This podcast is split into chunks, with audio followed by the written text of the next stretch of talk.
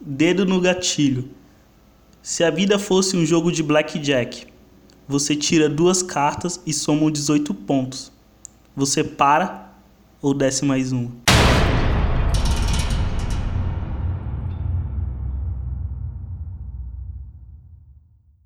Capítulo 1 Como deveria ser.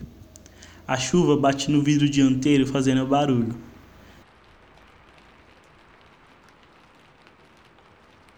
Ela escuta sirenes cada vez mais próximas.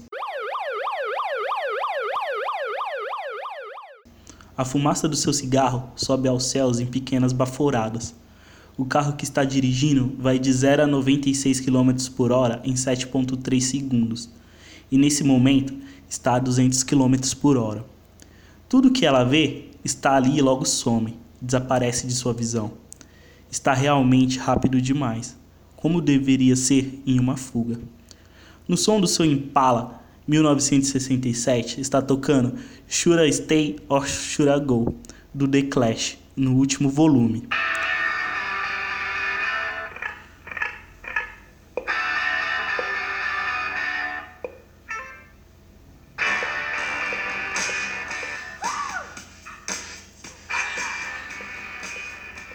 E no banco de trás está Brian, estirado e sangrando.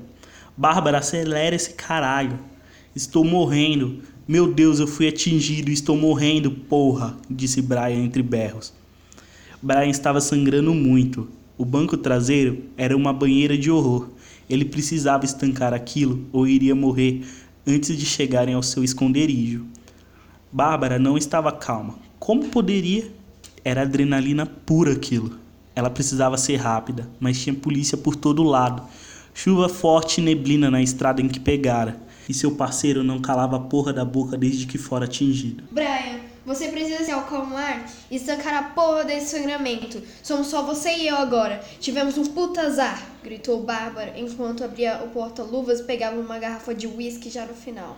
Mas agora você precisa se concentrar e ficar vivo e me ajudar a sair dessa. Então cala a porra da boca e toma essa garrafa de Jack Daniels para ver se você para de ser uma mulherzinha.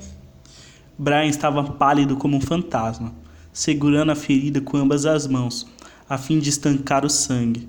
O medo estava o consumindo, mas não adiantava ter medo e ele sabia disso. Olhou para baixo e era sangue demais. Arrancou a garrafa da mão de Bárbara e bebeu como se fosse água, o álcool descendo por sua garganta, em gargalos, fazendo-o queimar por dentro, e a sensação era de puro alívio. Precisava se concentrar, precisava se acalmar. Pensava em como foi azarado, mas ainda estava vivo e ainda respirava, e agradecia por isso. Já seus outros parceiros não tiveram a mesma sorte. Os cabelos de Bárbara esvoaçavam ao vento enquanto o motor V8 de 6 litros e 700 rugia na estrada.